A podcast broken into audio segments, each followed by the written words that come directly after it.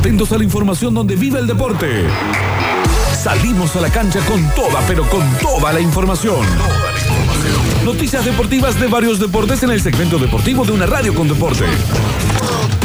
Octagen Carelli y el Polideportivo de Metrópolis.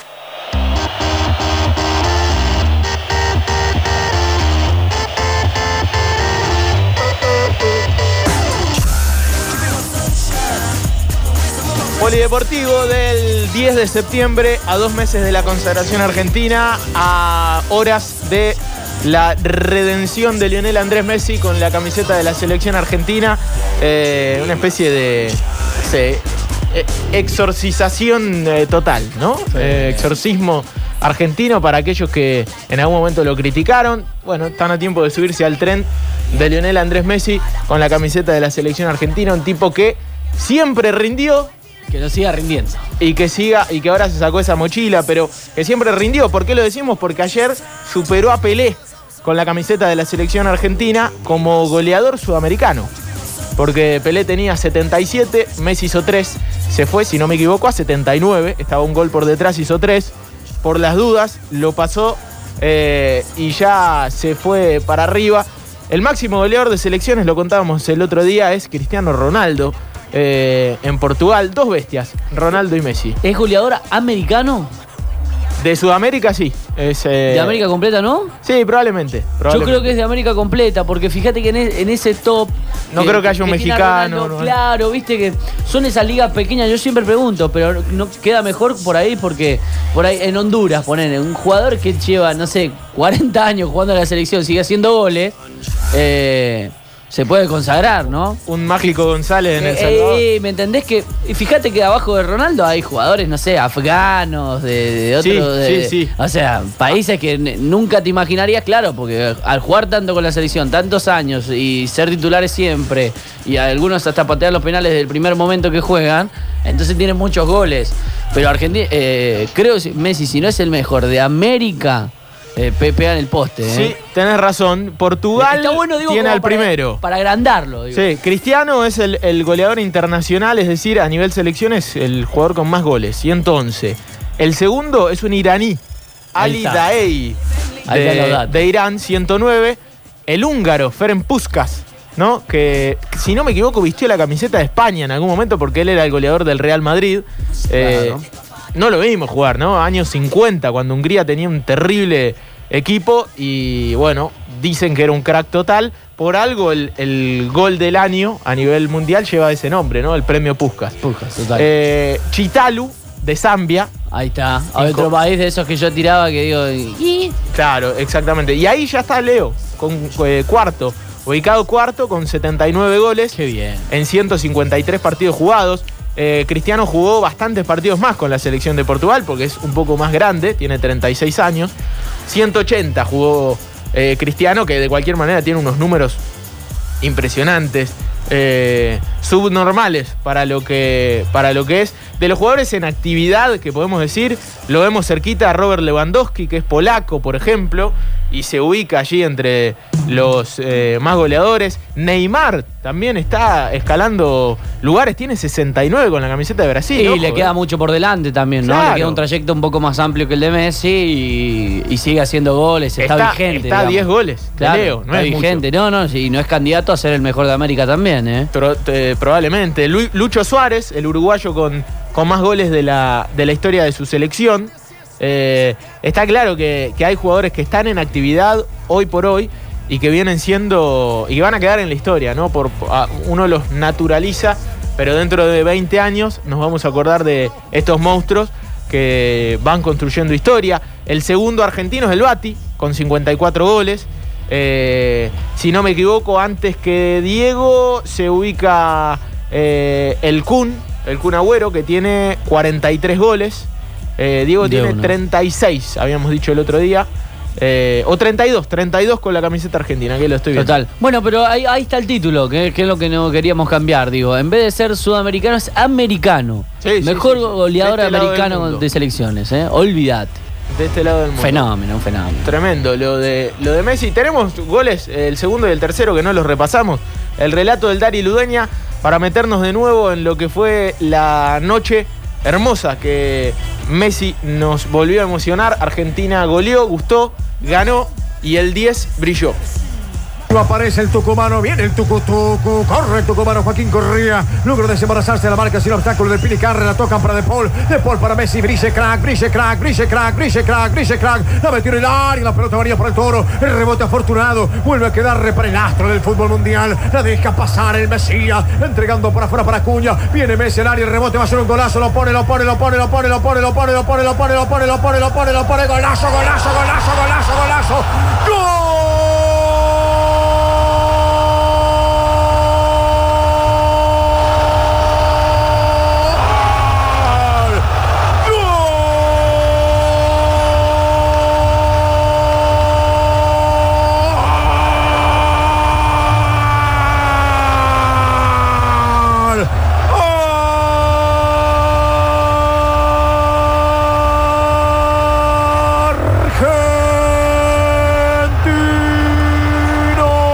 La enorme bendición de Messi, la enorme bendición de que este pedazo de piel y de carne y de cerebro magistral haya salido nuestros pagos, haya salido de la panza de esta tierra tan sufrida, pero que ama el fútbol, pero que tiene este fútbol como elemento de escape a las frustraciones, a los fracasos y a la miseria. Y Messi, y Messi nos saca por un rato el Mesías, nos pone como en una especie de espacio aéreo diferente, como en un mundo, como en un universo diferente, como un campo infinito de posibilidades donde todo es posible, en la garra zurda, en la magistralidad que tiene, en ese quebrar de cintura tan indescifrable, tan ingobernable, tan impredecible, tan reo, tan postreril, tan nuestro viejo. Argentina en las venas de Messi, Argentina en las venas del mejor jugador de la Argentina. Señoras y señores, Messi hizo absolutamente todo. Tiró 500 gambetas, 500 paredes, perforó hasta el pupo de las marcaciones del seleccionado boliviano y se metió en el área. Se le abrieron las aguas, se le abrió de gambas el terreno porque al mejor del jugador del mundo, el cielo, el cielo en cualquier lugar del universo le va a escupir siempre un milagro. Messi, Messi, el mejor de la noche, Messi, el mejor de todos los tiempos, Messi, para este, para este Argentina 2, Bolivia 0, Messi y la enorme bendición de que sea nuestro, para este Argentina 2 más encaminado que nunca, rumbo a la próxima Copa del Mundo, viejo. Dari Ludeña ahí en el relato con Messi, con la zurda de Messi todo es posible. Decía Darío Ludeña, eh, el encargado de contar lo que sucedía allí eh, en el Monumental junto a Mariano Molina.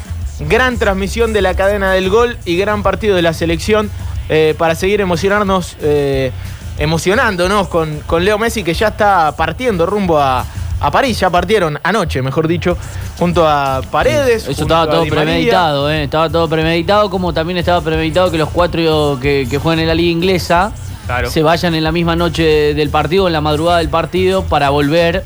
En ese caso, los ingleses volvían a una isla para cumplir una semana y volver para el día del partido y poder jugar la liga inglesa sin problemas. Creo que en una isla. ah, me mató, pero creo que era. Una, una de esas que colonizaron Sí, ellos, seguro, sí, ¿no? Sí, sí, o croata, no sé, algo, algo raro era. En otro, de otro país era seguro.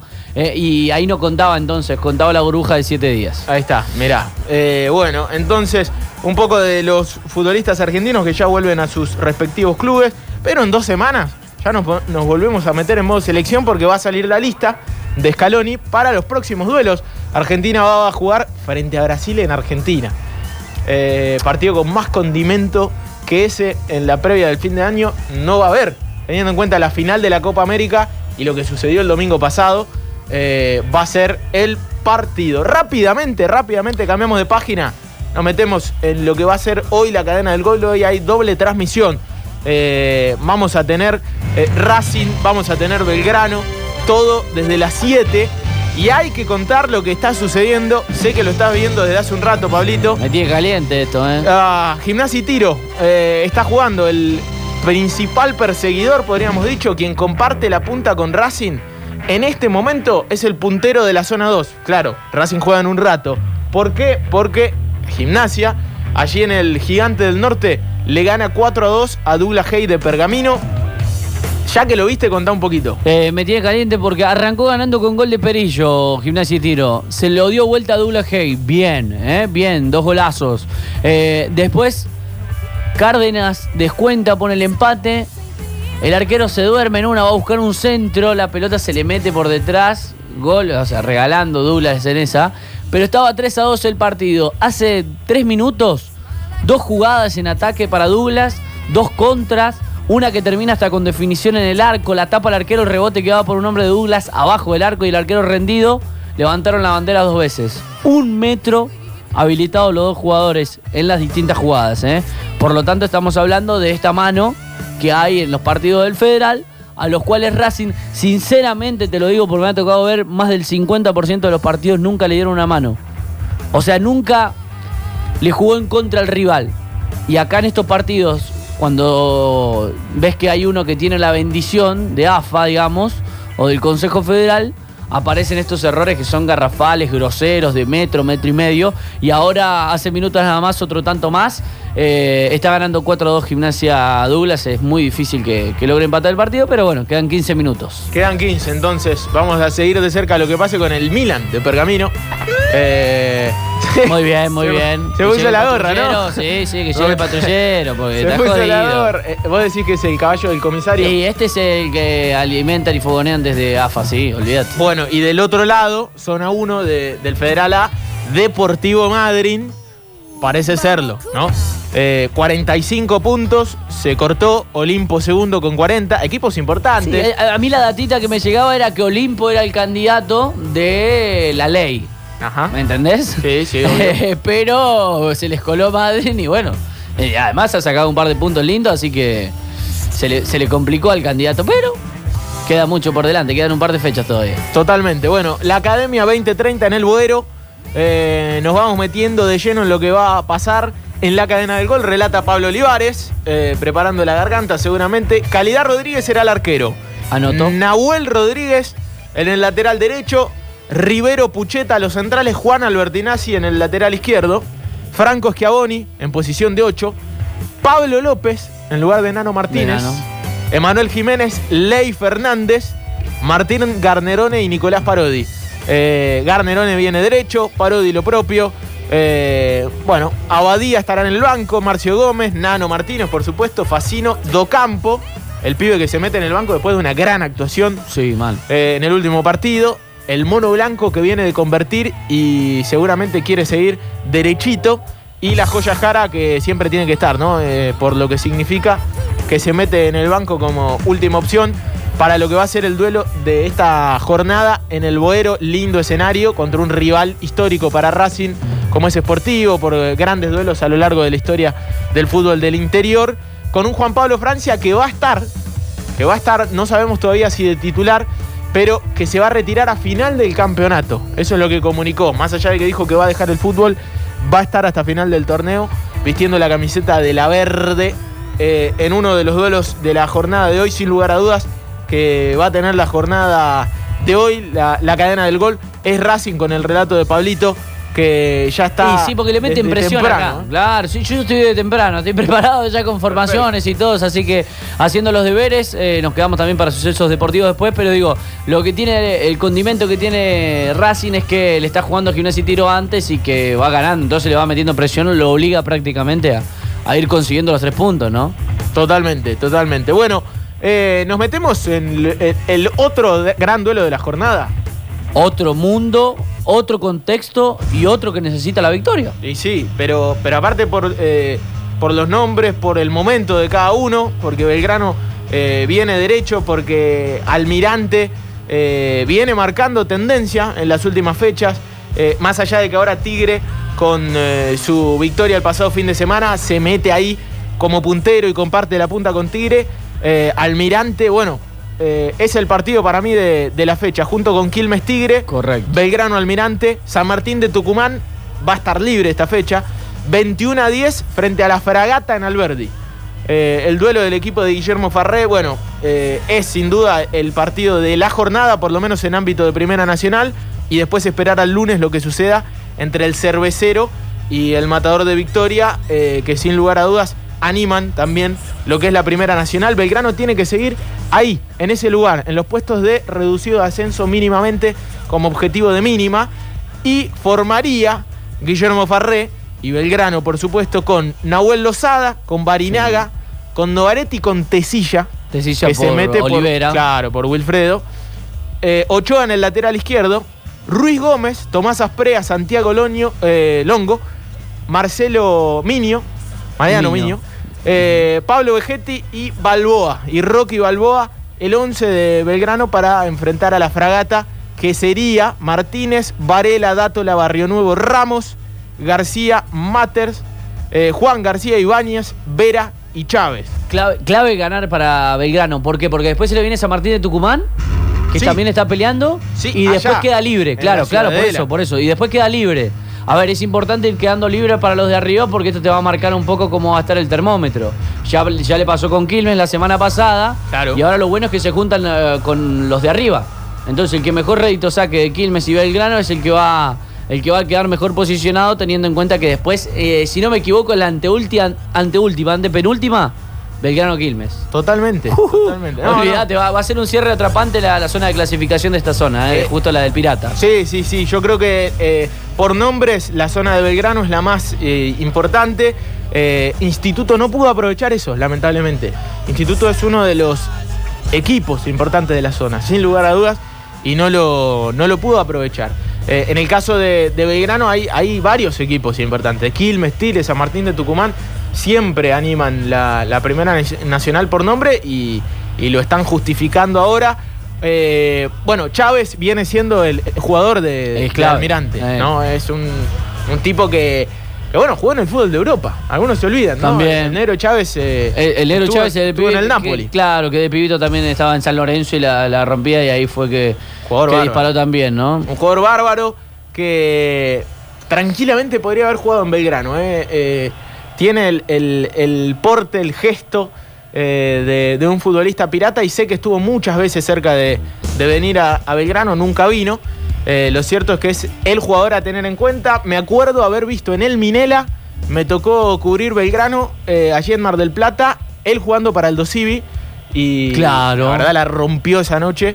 Frente a un Belgrano que venía muy en baja en ese momento. Es muy distinta la situación para esta noche, pero es a, a seguir ese. Ojalá que venga con la flechita para abajo. Totalmente, totalmente. Ojalá y que Belgrano siga con la flechita para arriba. Que Zapelli se, se pueda iluminar, más allá de que hoy no va a ser titular. Eh, yo le apostaría a ese nombre en Belgrano en la recta Eh. final del campeonato. Para mí tiene un plus. Bueno, es el que te va a salvar la economía a la larga, ¿no? Obvio, por supuesto, pero hoy por hoy en lo deportivo me parece que potenciarlo a él es lo más importante que puede hacer Belgrano. Bueno, eh, meternos en primera división para cerrar el poli, meternos en primera porque si bien la fecha se atrasa, si bien vamos a tener las elecciones y recién el lunes va a haber fútbol, va a haber buenos partidos. eh, para seguir, por ejemplo, San Lorenzo Racing, que juegan el lunes a las 18. El partido del lunes es Independiente Lanús. El hincha de Talleres va a estar muy pendiente a lo que pase. Lanús 20 comparte la punta con el Matador. Independiente 19. El equipo de Julio Falcioni. eh, que juega en el Libertadores de América. Independiente está jugando muy bien, hay que decirlo. Eh, es el típico equipo de Falcioni. ¿eh? Sí. Que no, no le sobra nada, pero contundente también cuando ataca. Exactamente. No te muestra un gran partido de lo futbolístico, claro, pero. y eh, potencia a algunos jugadores, Falcioni. Lo hemos visto con, con el Kun, con Agüero en aquel primer torneo donde él brilló con cuánto, 15, 16 años. Y a Zitanich, por ejemplo, Eh, a rendía como. Zitanich, en como Banfield, loco. totalmente, a Ruiti, en Banfield. También. Eh, ahora potencia a un par de pibes. Me parece que Velasco es el hallazgo de- del rojo y, y viene siendo uno de esos jugadores que tiene un plus. El chino Romero está muy bien. Bueno, va a ser un partidazo. Pero para nosotros lo más importante va a pasar el martes, 14-15 en el Kempes, Talleres Platense. Todavía sin saber si se va a poder jugar con público. Eh, ayer hablábamos con Marcelo Frosasco, eh, titular de Cocedepro. Y bueno, nos decía que, lo veía difícil, que Talleres tiene la, intención latente de, jugar con público el martes, que quieren jugar, pero que la situación se va a resolver desde arriba hacia abajo. Eh, que lógicamente ellos ya no tienen tanto peso, me, me gustó eso, sí. como autoridades de, de la seguridad no tienen tanto peso. ¿Quiénes son los que tienen el peso ahora? Las autoridades sanitarias. Y me parece que está bien. Pregunto, Son- en función sí. del DNU que habilitó el público en el Monumental anoche, ¿no se puede De ahí se apoyarse en eso para de ahí, hacerlo? de ahí se agarran, de ahí se agarran, por eso es el pedido de los clubes. Claro. El tema es que eh, las autoridades sanitarias dijeron y anticiparon que era una prueba solamente.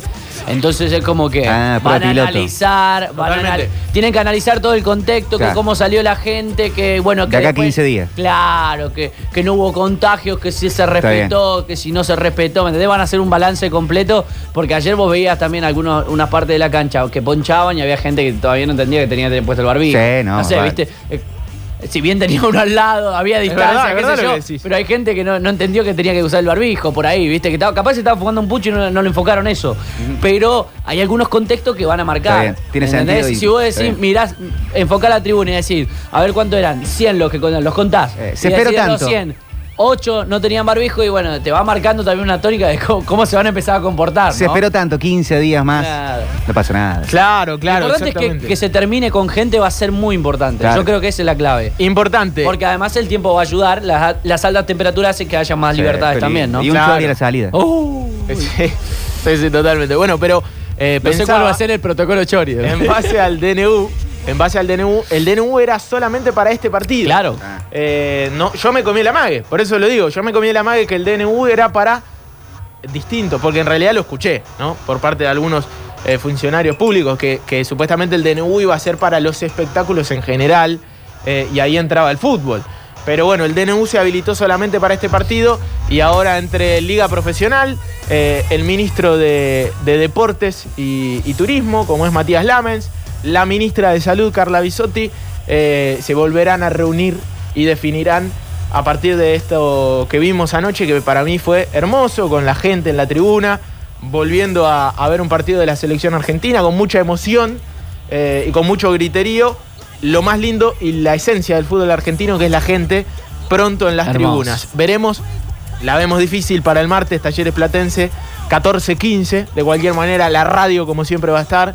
Y el horario y el día van a acompañar a una jornada muy, radial. Muy radial. 2 de la tarde, 14.15 sería el horario Claro. del partido, una, una hora antes la previa, o sea, pleno mediodía, Hermoso. gente laburando.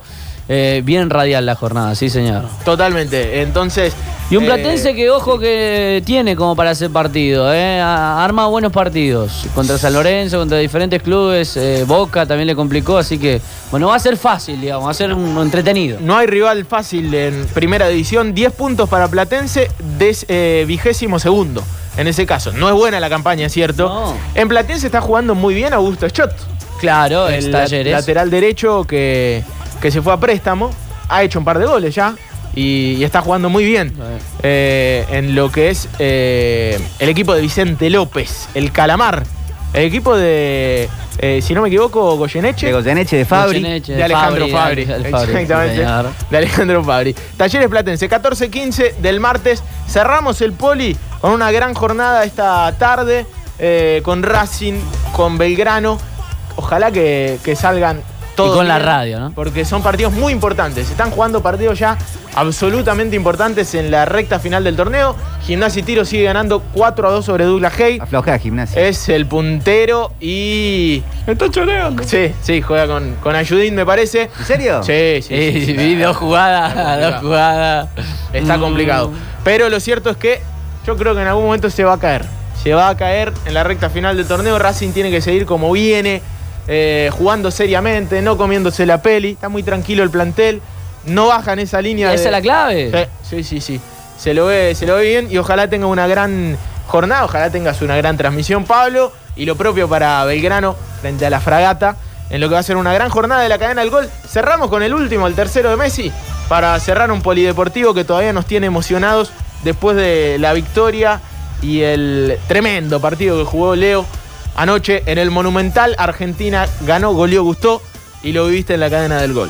Metrópolis. Metrópolis. Y un milagro a otro anda el equipo boliviano. Pelota arriba viene para Messi. Rebota a ver quién llega. Llega el huevo. Avanza el huevo. Llega el huevo. Se va acomodando como zapateando un malambo. La cambió para Messi. Messi para el huevo. Centro, pelota arriba. Gol del Tuco. Gol del Tuco. Gol del Tuco. Gol del Tuco. Hace el hermano. Sacó a remate. La termina rebotando el Quintero. Otra vez sacaron el remate. Messi, Messi, Messi, Messi, Messi. Gatilla, gatilla, gatilla. Está golazo. ¡Gol!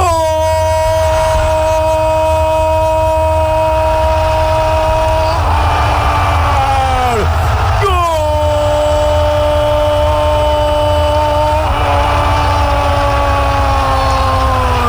¡Gol de Messi!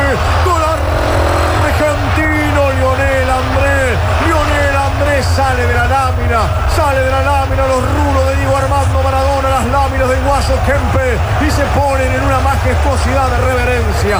Messi por tres, la noche del 10, la noche del 10, con cierta mueca de, fortuni, de fortunio realmente en el área. Parecía offside, pero Messi, como nueve, Messi como el Mesías, Messi con esa zurda prodigiosa para decretar el 3 a 0, para que sea la noche, la noche magistral del número 10, del gran capitán, para festejar como se merece, caramba, para festejar como semejante astro del fútbol mundial se merece la edición de la Copa América. Argentinos ostentando semejante sitial de privilegio de tener Messi dentro del terreno, de zurda al ángulo de rebote, con la fortuna merodeando también en su pierna izquierda de la forma que sea, del momento que sea, en el lugar que sea Messi. Messi es la ilusión de la Argentina de cara a la próxima Copa del Mundo. Argentina 3, lo revise el VAR, veremos qué pasa. Argentina 3, Bolivia 0. Otra temporada en la radio. ¿Qué tal, amigos? Metrópolis para todo el mundo. Bienvenidos, caballeros.